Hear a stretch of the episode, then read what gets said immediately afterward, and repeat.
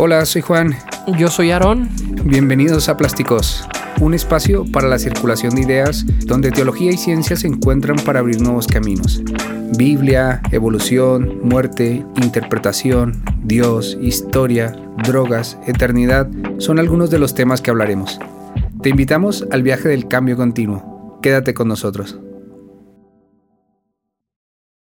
Pues ya estamos en nuestro tercer episodio de Plásticos y pues con un tema otra vez que puede resultar ahí un poco interesante, espinoso, interesante, que va a ser nuestra especialidad en estos, en estos podcasts. Entonces esperemos que, que agarren un lugar ahí cómodo donde puedan acompañarnos durante este tiempo. Les recordamos de nuestras redes sociales también que, que ahí interactúen con nosotros, que nos pasen sus comentarios, que nos pasen sus preguntas. En Instagram estamos como plásticos.podcast. Plásticos.podcast y todas las, todos los podcasts del mundo, los que se están inventando. Y YouTube, también, por y supuesto. Y YouTube, por supuesto, para que se suscriban, le den like. Este. Y bueno, vamos a entrarle al tema, mi querido Juan. Pues vamos a hablar hoy de. Bueno, como que vamos de manera eh, progresiva, ¿no? Eh, ¿no? ¿no? podríamos hablar del tema que nos compete hoy si no hubiésemos hablado del, asunto de la, de la Biblia. Entonces, que se regresen al, episodio 1. Claro que sí, o sea, antes de que, de que comience la lluvia de críticas, o, tal vez no, o tal vez toda la gente que esté, nos esté escuchando diga, ah, pues eso ya lo sabía, ¿no? Pero, pero bueno, el capítulo anterior, o el episodio anterior hablamos de, la Biblia y, y la ciencia, ¿no? Como como hay muchas ideas eh, actualmente que hacen daño y que no permiten ciertos diálogos como el que vamos a tener hoy, que es el origen de la vida, ¿no? Y bueno, eh, comenzar diciendo que pues desde el cristianismo durante mucho tiempo, o, tal vez en la, en la, sociedad, ¿no? Se vio el origen de la vida desde el punto de vista de la, de la religión, ¿no? En, en un momento determinado, los que construyeron los relatos de cómo se había originado todo esto, fue, fue la religión, ¿no? Porque no, no, tampoco no, no habían otras herramientas, ¿no? Y durante mucho tiempo, pues se, ha llegado inclusive hasta nuestros días, que todavía, y con todo respeto, porque yo no me, me incluyo, pero hay todavía personas que piensan en, el tema de, del, del creacionismo visto de manera literal en la forma bíblica, ¿no? Así que, bueno, ¿te gustaría que empezamos hablando del relato bíblico, eh, del, Génesis? Eh, ¿Qué piensas del Génesis eh, como, como relato? Como... Sí, este... Me parece que para poder entrar al tema del Génesis me regresaría todavía algunos miles de años antes y para complementar también lo que estás diciendo sobre, sobre este desarrollo que hemos tenido los seres humanos para elaborar teorías mitológicas ¿no? o abstractas que ya ha sido propuesto por algunos antropólogos, por algunos historiadores, eh, la teoría de que es esta capacidad de pensar en lo abstracto lo que nos ayuda a sobrevivir con respecto a otras especies que anduvieron por ahí en otros tiempos. Entonces, eh, el, pensamiento, abstracto nos ha ido acompañando a lo largo de todo nuestro desarrollo como seres humanos, de tal manera que las sociedades y todos los pueblos, aunque sean pequeños en su, en su, en su estructura social, han generado ideas mitológicas para tratar de explicar los porqués. En algún otro podcast yo mencionaba el, dios de los, de los vacíos, ¿no? Eh, explico los fenómenos naturales, explico la situación de, vida, muerte, que es una situación vista a lo largo de, de todo lo que rodeaba, sobre todo en el tiempo de la siembra y la revolución agrícola que ocurre hace algunos años todo este proceso de que muere la semilla para que pueda tener vida y este es un ciclo que se cumple a lo largo del año y que se va repitiendo. Todo este tipo de factores se convierten en, pensamientos después mitológicos o abstractos que vienen a dar forma a cada pueblo y a cada sociedad para poder interpretar por medio de relatos no literales y eh, con toda la intención, pienso yo, de que no sean literales, para poder explicar lo que está ocurriendo a su alrededor. Así, sin irnos muy lejos, yo pensaría, aquí estamos en el estado de Chihuahua, en el estado de Chihuahua tenemos los rarámuris, que son los indígenas, las personas nativas del estado, en una gran cantidad en la ciudad, en el estado de Chihuahua. Tienen su propia cosmovisión o su propia cosmogonía, que es cómo explican ellos que ocurrieron las cosas y por qué ellos viven en la sierra y porque hay un pueblo en grandes ciudades con el color de piel distinto, y por qué ellos son ricos en comparación a nosotros que somos pobres. Inclusive la explicación de por qué ellos como, como pueblo son reconocidos a nivel mundial de ser grandes corredores. No sé si sabías esto, pero hay rarámuris que andan compitiendo en guaraches por todo el mundo. Eh, de hecho, conocí a mi mujer en una carrera de. ¿De veras? No, no, no, no, mi mujer, no, no. no, es sí, se eh, que no pasa nada, que, está, que son guapísimos los rasgos de. No pasa nada, pero. era un, chiste malo, era un eh, chiste perdón, muy malo. Eh, pero el tema era. Eh, ellos tienen su propia cosmogonía, inclusive tratan de explicar por qué son buenos para correr por medio de la cosmogonía, que había un dios, eh, había un dios bueno, un dios malo, que había un hijo de Satanás y otros no, y ellos pierden precisamente en una carrera contra los chavochis que somos nosotros. Te lo estoy contando muy mal, me lo han contado personas raramuris directamente que he conocido a lo largo de, varios años, este, pero todos los pueblos tienen esta construcción, esta construcción ¿no? Eh, Dicho esto, nos acercamos al texto bíblico y nos encontramos con, con, un pueblo que está tratando de encontrar su propia identidad. Un texto bíblico que nosotros de manera cronológica citamos el Génesis como algo que se escribe hace muchos miles de años, pero que quizás esta, esta escritura no necesariamente haya ocurrido en ese momento, sino que se va dando a través de ciertas tradiciones orales hasta que llegue el momento en que se tiene que establecer por escrito y hay una formación del Pentateuco, posiblemente de Esdras, uno de los escribas de la nación de Israel, posiblemente en el tema del judaísmo del segundo templo, después del cautiverio de, Babilonia. O sea, en torno al siglo V más o menos. Antes de, Cristo, sí, exactamente. Que es donde se comienza a redactar la Biblia y no y no, eh, no fue, no ha sido, o el Antiguo Testamento y no ha sido un proceso como en, a tiempo real, ¿no? Sí, no, por supuesto esto es una teoría que me parece que, que, ya está desacreditada hablar de un tiempo cronológico, ¿no? Se cita Job, por ejemplo, como ser uno de los libros que, que cronológicamente serían más antiguos, cuando me parece que tampoco sería lo correcto. Job también tenemos este, datos que nos dicen que aparecen por el mismo tiempo y que es una explicación, una metáfora de la nación de Israel tratando de encontrar un sentido de lo que está ocurriendo después de un cautiverio como el de Babilonia. Y para dar una identidad nacional eh, a, su historia, ¿no? Surgen varios libros, surge Jonás, surge varios libros en esta misma época. Me parece a mí que la interpretación que tengamos del Génesis y particularmente de los primeros tres capítulos va a decir mucho de lo que somos como cristianos no solamente nos va a decir acerca de nuestra interpretación bíblica, sino que nos va a decir de cómo nosotros vamos a elaborar un sistema interpretativo bíblico que vamos a tener por fuerza y por obligación que ser consistentes con esta interpretación si es que queremos ser honestos.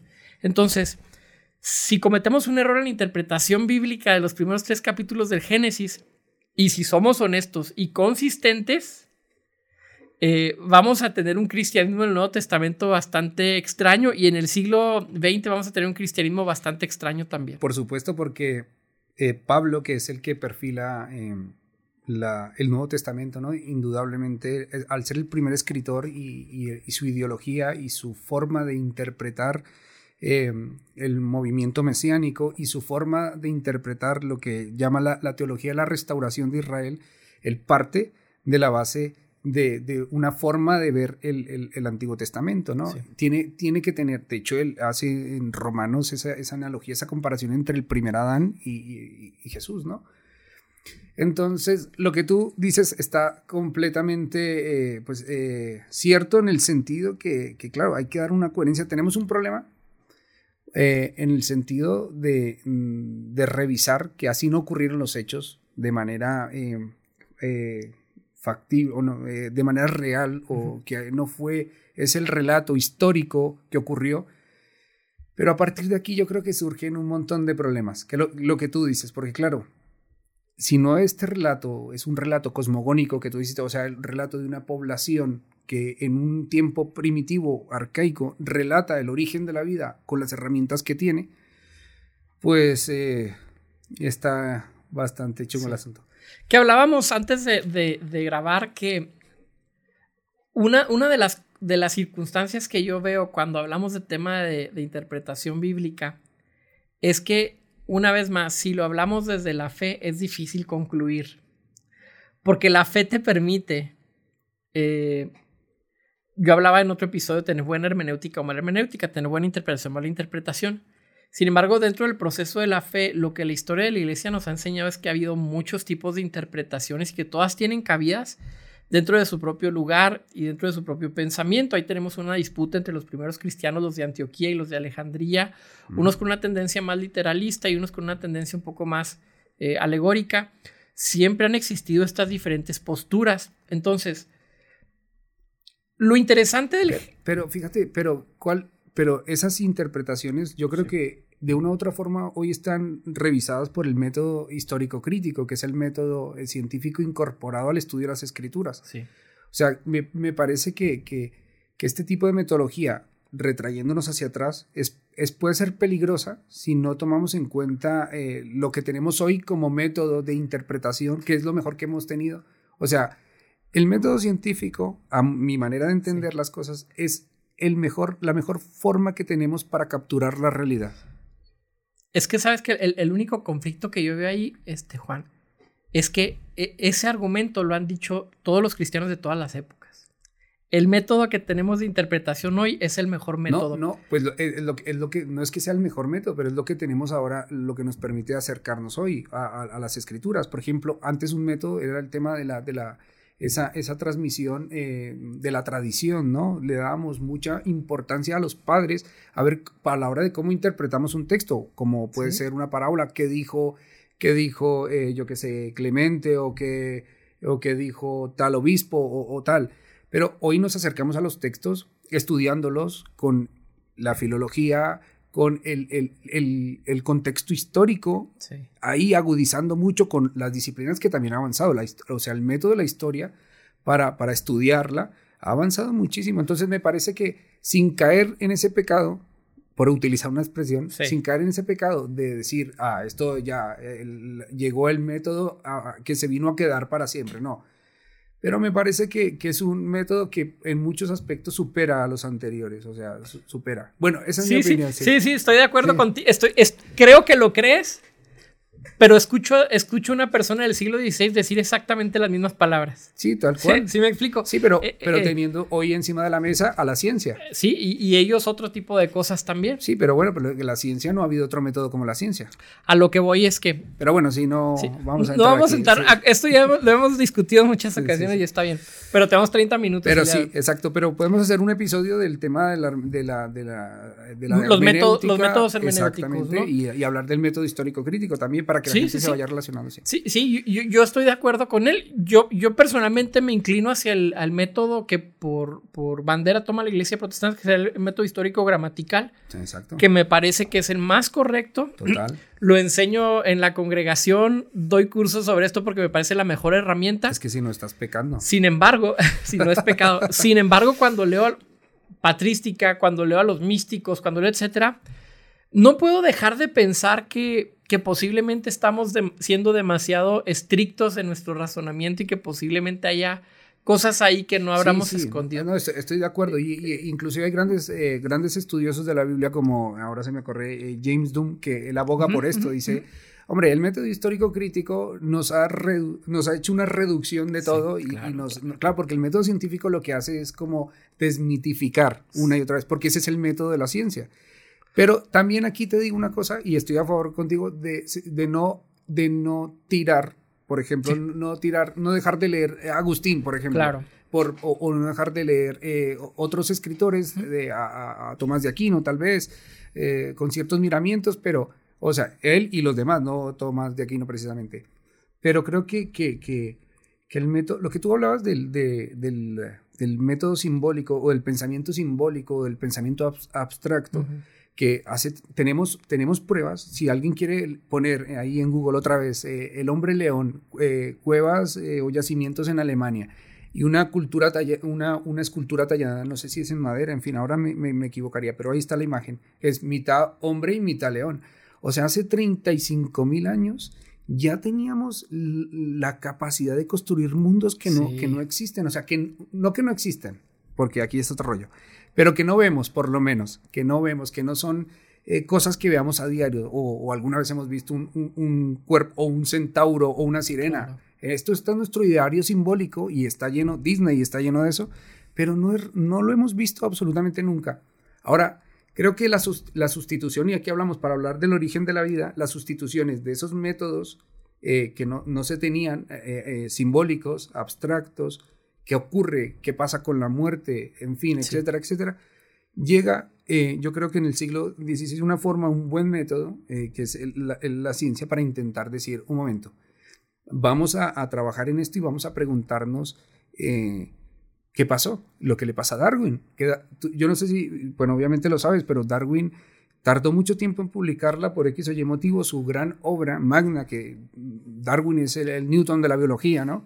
Eh, porque, porque era una bomba en su momento. Y estamos hablando de, la Inglaterra victoriana, que es hace dos días, o sea, el siglo XIX. Y, y, él tenía miedo porque lo que él iba a decir iba en contra de ese pensamiento de todo lo explicamos a partir de este hecho. Dios creó al hombre y la mujer a su imagen y semejanza, o sea, Adán y Eva tal cual, y los animales tal cual, y a partir de ahí comenzó la vida. Pero Darwin decía, un momento, eh, no fue así, no fue así. introduciendo un tema, una metodología científica, prueba, eh, observación, ta, ta, ta. Y lo que trae consigo mismo es que me parece que Darwin no va a desacreditar eh, necesariamente el relato bíblico, sino que va a proveer nuevas herramientas para una mejor interpretación. Esa es la virtud que creo que tiene la ciencia a la luz de esta dinámica que buscamos de interpretar correctamente un texto como el Génesis o la creación, que tenemos nuevas herramientas que nos hablan de un Big Bang, nos hablan de una evolución, nos hablan de un montón de cosas más técnicas eh, dentro de la física y que no necesariamente tienen que desacreditar lo que siempre hemos pensado, sino que nos están proveyendo de mejores herramientas.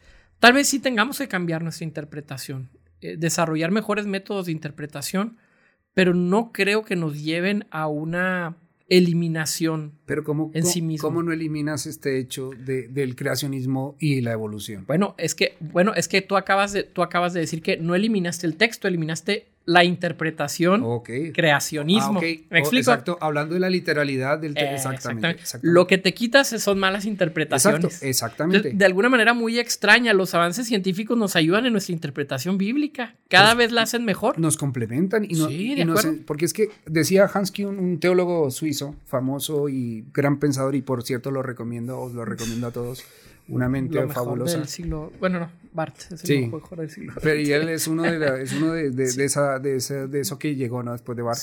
O bueno, en fin. Y él decía, bueno, ¿qué importa? Eh, ¿Quién nos importa, el modo o el hecho? Eh, si, si, el modo no lo tiene que decir la biología. Ahora, el hecho es que estamos aquí. Y el hecho es que al fin y al cabo no hay, ningún, no hay ninguna contradicción en pensar en Dios. O sea, es que nadie, ningún científico, excepto unos militantes, ateos militantes como Dawkins, perdón, que hablábamos en, en episodios anteriores, donde él dice, nada, Dios no existe y sabes que quítate esas ideas de la cabeza, porque eso es eh, dañino, maligno. Y inclusive él habla mal del, del agnóstico, o sea, él, un ateísmo duro que le llama duro. Porque el agnóstico dice, yo no conozco, no tengo datos, pues aquí me quedo. No, no puedo comprobar, no tengo, no tengo la capacidad para comprobar y decirte que Dios no existe, y tampoco que existe. Por lo tanto, yo me quedo al margen y ahora ya aquí utilizo mi, mi pensamiento abstracto que lo necesitamos, simbólico, y, eso no ha desaparecido, eso es parte de nuestra especie y no va a desaparecer. Necesitamos esta, estas construcciones. Pero volvemos a lo mismo, con el tema del cambio.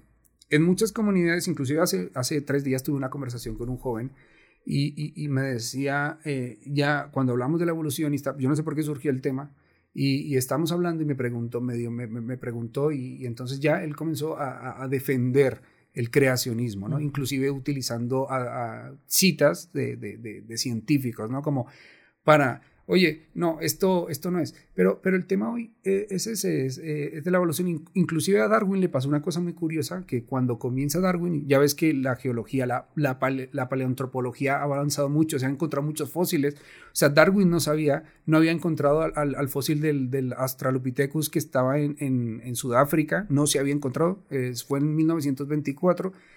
Él, él postuló que el hombre venía de África por una observación, pero hoy estamos seguros, el Homo sapiens viene de África, ¿no? Todos somos africanos, ¿no? Y, pero inclusive en, este momento llega a ser tanta la, la, cerrazón que en el mundo científico o en el mundo académico se, se llegó a decir que ¿qué, qué pasaba? Le dijo, y, oye, ¿y qué hacemos con los fósiles? Porque si tú me dices que no esto, ¿qué hacemos con los fósiles? Y entonces uno llegó y dijo, no, ¿sabes qué? Dios puso los fósiles para probar tu fe. Claro. O sea, por favor, hasta, hasta tal punto podemos justificar la, sin, la, la, el, el, el, que no tiene sentido. Ahora, yo digo, ¿por qué no, por qué no se indaga en este tema de, sí. de, del origen de la vida? Sí. ¿Qué fue, por, por, qué se ve a Darwin como alguien malo? Por, por decirnos que detrás de la vida, este Dios, que, que, que no sabemos bien, eh, muy bien, o a ciencia cierta, entre otras cosas, porque si sabemos que quién es Dios, apaga y vámonos, porque se acaba el misterio y no sería Dios, porque si lo podemos entonces nosotros razonar, pues no sería Dios, ¿no? Eh, pero, pero revisar estas ideas y no verlas como negativas, ¿no? Es decir, bueno, sí. oye, ¿sabes que yo no vengo del mono? Un momento, Darwin no dijo que veníamos del mono, Darwin dijo que nosotros somos monos, o sea, somos primates, o sea, es que no... Y, en ese sentido yo creo que habría que ver que son relatos, lo que tú decías, cosmogónicos, pero que hoy la ciencia nos propone cuestiones como la geología, como que, que nos tienen que avanzar y, y, eso lo tenemos que tomar porque decía, y con esto ya te doy la palabra y ya no me enrollo más, y tú córtame por favor que a veces me... Decía un, un biólogo del siglo eh, XX, un famoso biólogo, un paleontólogo, geólogo, bueno, este tío de la mayoría, sí. George Gaylord Simpson, mm. decía, si Dios existe, o Dios sea lo que sea, no puede ir en contra de las leyes de, las, de la naturaleza, de los fenómenos de la naturaleza. Sería una incoherencia. Ahora, si Dios existe, es un Dios que utilizó, que es su modo de crear fue a través de la selección natural y de la evolución, ¿no? O mejor dicho, la evolución a través de el, la selección natural, sí. ¿no? Sí, yo, yo en todo esto creo que la ciencia, otra vez hemos estado hablando sobre este tema ya, ¿verdad? La ciencia y la, y la fe y la Biblia no tiene que desacreditar eh, la fe ni la Biblia. Y no puede. No puede porque se encargan de cosas distintas. El problema va a venir cuando estemos buscando respuestas científicas en un libro de fe. Ahí va. Eh, y creo que así como nosotros dedicamos el tiempo para estudiar las diferentes posturas científicas y los avances que están ocurriendo cada día, impresionantes avances que están ocurriendo cada día, también eh, dentro de esto tenemos que reconocer que no por eso vamos a dejar de estudiar el Génesis. Esa es la otra postura que a veces creo desechamos. Eh, Génesis tiene algo que decirnos. O sea, el relato cosmogónico, si lo interpretas de manera concreta, tiene algo que decirte. Posiblemente no en términos sociológicos, no en términos médicos, no en términos de, eh, de cualquier tipo de ciencia, pero sí en términos, eh, una vez más, desde la fe, desde la interpretación de la fe, va a tener algo que decir. Eh, eh, en eso estoy, estoy seguro y estoy de acuerdo contigo que la Biblia no hay, en ese sentido no es que hay que desprestigiarla, porque es que aquí lo que se está desprestigiando es una forma de interpretación. Una interpretación. Como apelando a lo que tú decías que me parece muy claro. Y desde luego no, por supuesto. Pero, pero tal vez, ¿sabes qué pasa? Que se pierde la riqueza de leer un libro como la Biblia. O sea, a mí algunos me preguntan, oye, si te quedan en la famosa, la típica pregunta, ¿no? Si te quedas en una isla, ¿con qué sí. libro te quedas? Y te digo, bueno, pues es que quedarme con solo uno es complicado, porque no. Pero desde luego uno sería la Biblia sí. y otro sería seguro uno de, de Antonio Escotado. Pero, pero digo, se pierde la riqueza se pierde la riqueza de, de, que la gente se acerque a buscar esto que tiene la Biblia, esto que, que, ha generado tanto, tanto tiempo en las personas, que ha tenido la capacidad de modificar vidas, corazones, pueblos, pensamientos, a bien y también a mal, por supuesto, hay que ser honestos y coherentes, pero, pero se pierde esa riqueza por el hecho de decir, no, en un, en un diálogo, ¿cómo vamos a hablar de biología? Y tú sacas el Génesis. O sea, lo que tú dices, eso está mandado a recoger. O sea, pienso yo claramente, no hay que matizar en este, en este asunto. Ahora, pero decir, y ahora estoy completamente de acuerdo contigo, que entonces, ¿qué hacemos con el Génesis? ¿Lo quemamos o lo desaparecemos? Por supuesto que no, por supuesto que no, porque es un libro que quiere decir, tiene, tiene una, una, una, una riqueza eh, pues, invaluable, la Biblia, y, y, y, y, no ir más allá de la evidencia es que es uno de los libros más vendidos, y si no el más vendido, ¿no? Sí. Y le ha dicho mucha gente. Pero aquí, ¿cuál sería? Eh, las personas tendrían que estar abiertas nuevamente a, al diálogo, ¿no? Sí. Al, al escuchar otras voces, eh, al, al, escuchar en temas cuántos años tiene la vida. Hoy sabemos por, por la ciencia, por, por hipótesis, desde luego, pero hipótesis explicadas, contrastadas, argumentadas, que la vida tiene 4.100 eh, millones de años, 4.000 millones de años, ¿no? Y, hablando, y hablando con, eh, bueno, son, eh, o, la ciencia, por ejemplo, hoy hay un consenso entre científicos que dicen, tenemos un antepasado común. O sea, todos venimos de una célula, de una célula procariota que se le conoce como LUCA en el mundo científico, ¿no? Por sus siglas de el, último antecesor común o el último antepasado común, ¿no? Y a partir de esa célula surge la vida, ¿no? En un tema muy, muy largo, ¿no? Una célula procariota se dice que dos mil años después de que surge es que se hace eucariota por, por un tema que es la indiosimbiosis, que Lynn Margulis es la bióloga que dice eso, que la célula eh, arquea o la procariota fagocitó, o sea, se tragó otras, otra, otra bacteria y esta se incorporó en el citoplasma y de ahí surgió la eucariota, o sea, las mitocondrias y todo esto que le energía a la célula para dar ese paso para la, especialización de las células y los organismos más complejos hasta llegar a nosotros, ¿no?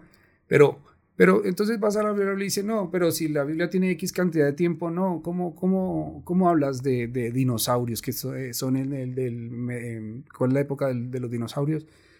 El pues, cenozoico no, el cenozoico no, el, bueno, ya se me olvidó, perdona a las personas, cenozoico no es. Pero en fin, 65, 75 millones de años, ¿sabes? No, escuché en, una historia decir a una chica cristiana, decir, ¿sabes qué? Eh, tenemos que tener cuidado con esta propaganda de la evolución y decirle a los niños que qué es esto de hablar de millones de años. Y dice, por favor, o sea, tenemos que tener cuidado con, las publicaciones que tú haces. Porque, porque aquí está el conflicto. Yo digo aquí, pero no es incompatible, que es lo que queremos que sepamos. O sea, admitir la evolución, tú, dejas, tú crees en la evolución, o mejor dicho, eh, ¿piensas que la evolución es la mejor forma de explicar la vida? es que tienes que e, es dentro de todo lo que dices, hay que definir vida. Y, también antes del podcast creo que... Sí, lo hablamos. Es un tema muy complejo definir vida. Porque estamos hablando más bien de definir seres humanos o definir vida. Pero, pero ¿qué es vida? Creo que si nos vamos por el lado naturalista, la ciencia va a llegar a un momento en que va a decir, como todo es explicable eh, por el método científico si quieres, si todo lo que ocurre en nuestro cerebro por medio de la neurociencia puede ser explicable, entonces tampoco existe la vida.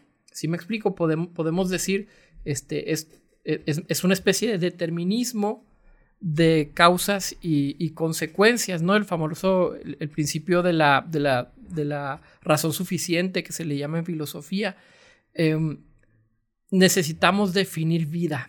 Eh, la Iglesia Católica en ese sentido tiene, tiene una teología mucho más robusta que la evangélica, precisamente por estar unificada y por tener esta capacidad de pensar eh, a lo largo de los siglos de manera muy sistematizada.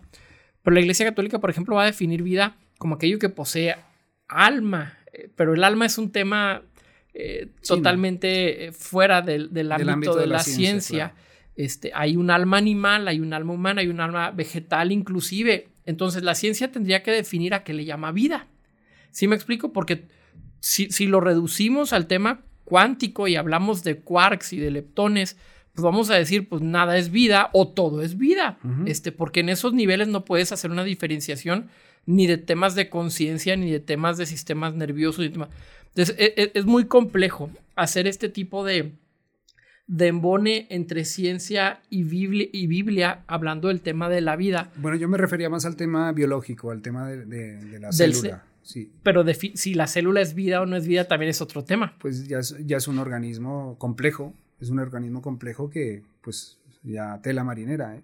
O sea que para mí, pues yo desde el punto de vista de la biología, ya por, desde el tema de, la filosofía, pues claro, aquí ya donde surge la conciencia, que si el, el, el, Ardipithecus, ese es el primero que tiene la capacidad, porque ya se, se, se pone... Se pone pero, pero lo que voy es que las diferentes ciencias tienen diferentes definiciones de lo que es vida. O, no definiciones de lo que es vida, como la física o las matemáticas.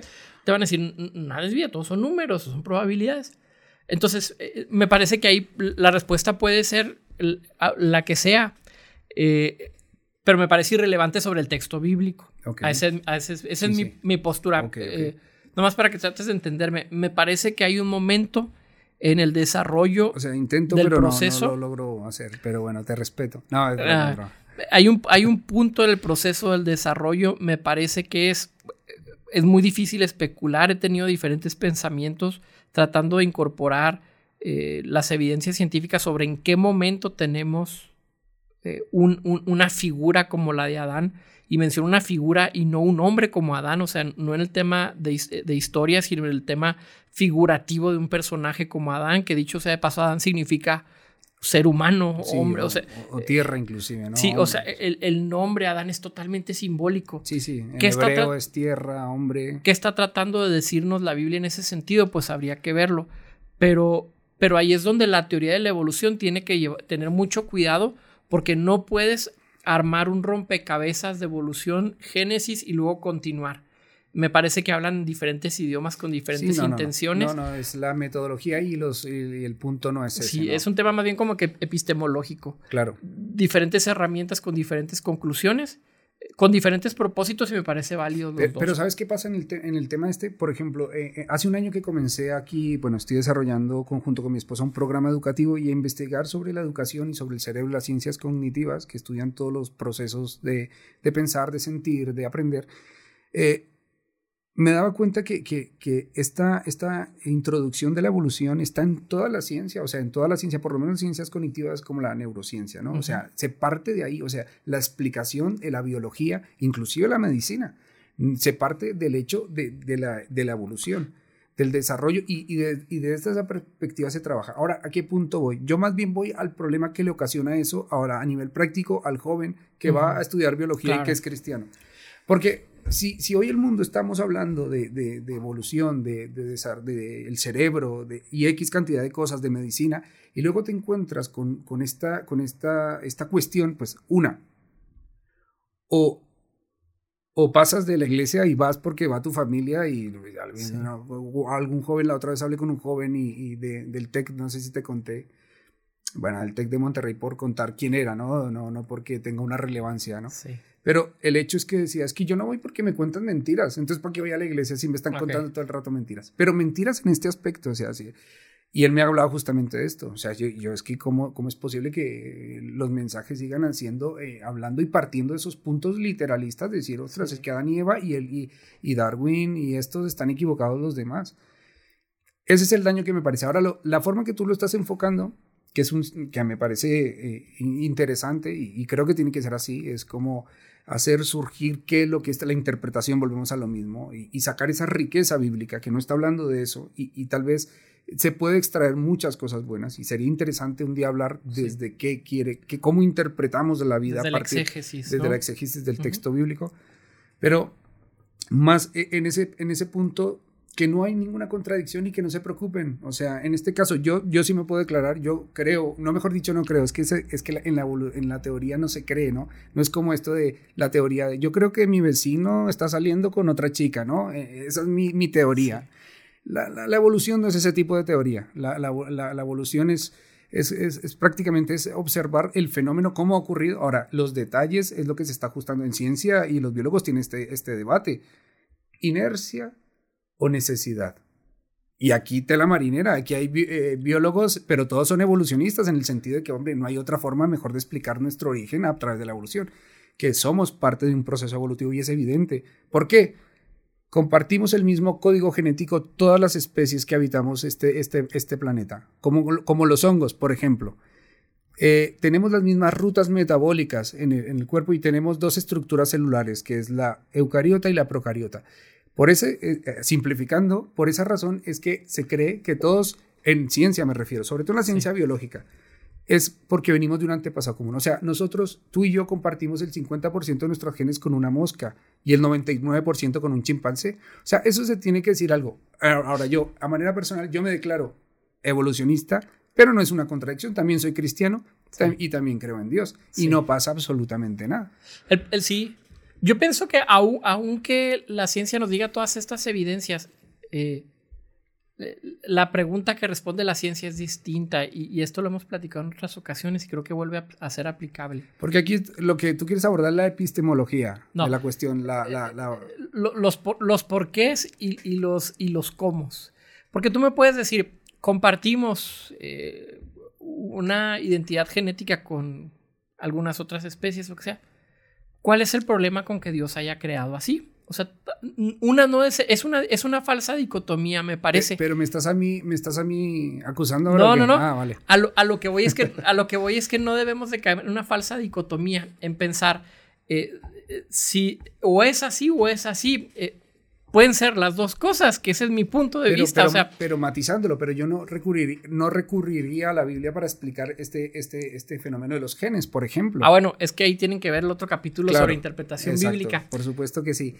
Y te iba a decir otra cosa, y lo, de la ciencia, que es importante decirlo. En la ciencia hay un principio que se llama el principio de la objetividad de la naturaleza. Y quiere decir que la materia en ciencia no tiene, objeto, no tiene proyecto.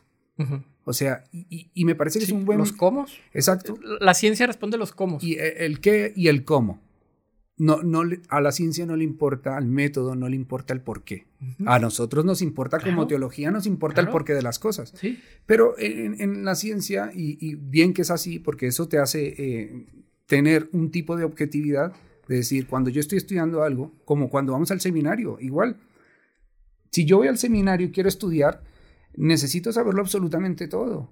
O sea, luego ya valoraré qué voy a pensar y por dónde me voy a ir. Pero necesito descubrirlo todo. En ese sentido de que, de que no voy a entrar con líneas rojas. Porque es que si tú estudias algo por el por qué. Entonces, si estudias, o sea, desde la teología, estudias biología o, la evolución y quieres ver los porqués de las cosas, pues es una, eh, yo creo que esto es lo que tú te refieres. Hay una, un choque hay un choque frontal porque no son metodologías iguales. La metodología científica estudia la materia. Cuando hablamos de ciencias, hablamos de la, ejemplo, la, tabla periódica. Esto se estudia en la India, en África, en América, en Oceanía, las mismas leyes, porque son las leyes de la naturaleza. Eh, eh, me parece que ese dilema es el que tenemos que evitar, eh, Juan. Tenemos pero, que... pero yo no me estoy postulando, o sea, yo no me estoy postulando una u otra, otra facción, yo no estoy negando la otra.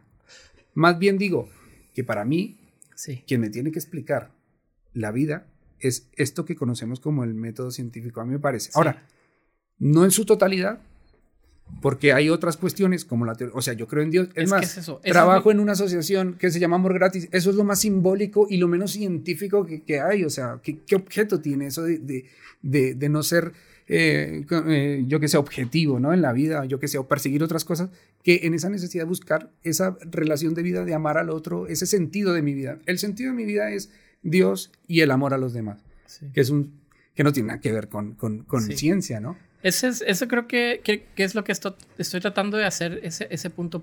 Quizá no, no, no he sido muy claro.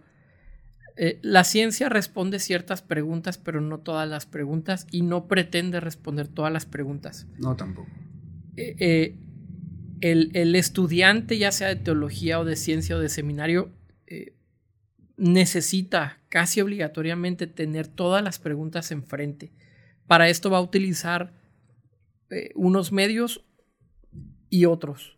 Para la ciencia tratará de explicarlos cómo suceden las cosas para los porqués, para la teleología, tendrá que utilizar la teología o tendrá que utilizar la filosofía para encontrar el propósito de las cosas. Y ahí es donde digo mm, lo mismo que, estamos diciendo, pero ese choque. Decimos lo mismo, pero creo que, creo que hay cierta variación porque aunque estamos de acuerdo en que los dos son necesarios, tú mencionas que hay un choque entre los dos. Digo, no, no tiene que haber un choque. Pues. Las dos cosas. ¿Por, qué, por, qué, ¿Por qué, Juan?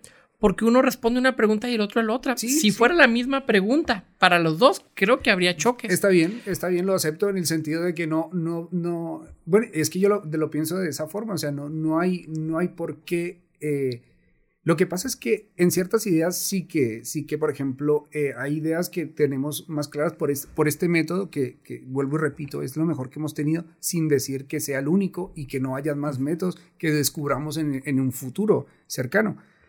Pero, pero el hecho, el hecho, digo que no es incompatible, porque estoy en estos dos terrenos. Por un lado me gusta el, el, ámbito científico, me, me, apasiona, y por el otro lado, eh, para explicar mi vida, porque creo que la otra vez te lo dije, para mí explicar lo desconocido es mejor hacerlo desde lo conocido. O sea, no desde el dogma o desde lo desconocido explicar lo desconocido, sino para mí es importante tener una base.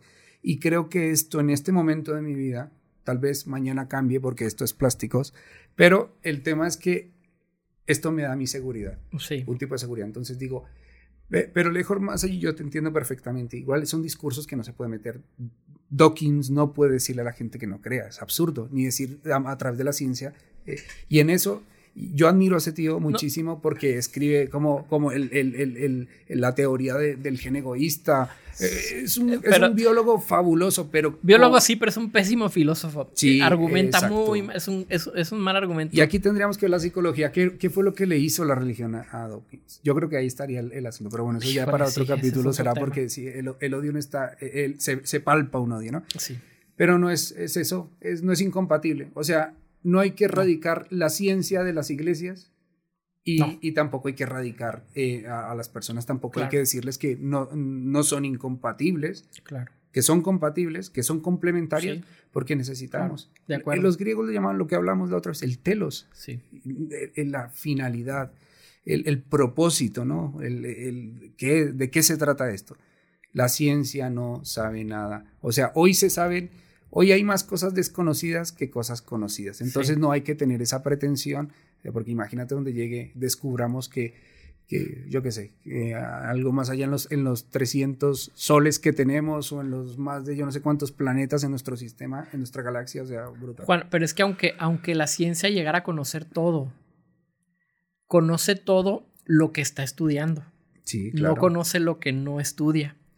Entonces, aún si llegara a conocer todo, no sería un problema para la fe. Porque las preguntas y los campos son distintos.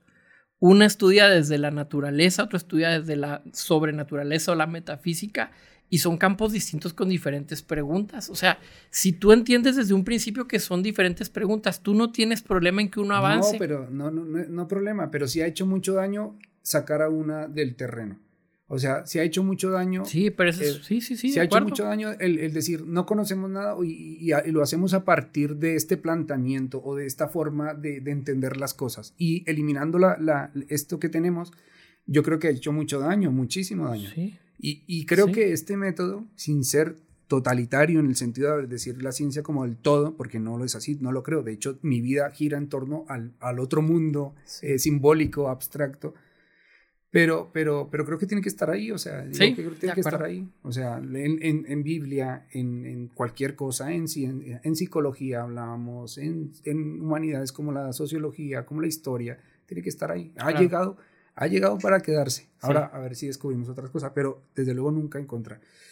Pues bueno, yo creo que esto... Es un buen tema. Es un buen tema. Eh, nos hemos pasado un poco, pero bueno, esperamos que, que lo primero que haya sido de agrado que ah, pues, alguno haya aprendido algo y si, o alguno haya, se haya enfadado, en fin, esto da para todo, es un tema delicado, es un tema que obviamente maneja sensibilidades, pero desde luego estamos en una conversación, en un proceso de intercambio de ideas, porque justamente de eso se trata este podcast, de que haya este diálogo y que no se corte nunca. Y nos gustaría mucho que el diálogo lo fuera con todos, este, que nos den retroalimentación, que nos platiquen eh, sus ideas, si están de acuerdo, si no, todos son bienvenidos y podemos todos... Eh, rebotar, ¿no? Funcionar como, Exactamente. como un espejo, nos rebotamos unos a otros. Eso es, así que recordar las redes sociales, plásticos. Eh, iba a decir amor gratis, pero no, es plásticos.podcast y ahí nos pueden enviar eh, pues mensajes y todo lo correspondiente a lo que desearon. Así que bueno, hasta una próxima entrega de este podcast que desde luego para nosotros es divertido. Bueno, por lo menos para mí sí, es muy divertido. Así que bueno. Sale, nos vemos. Nos vemos.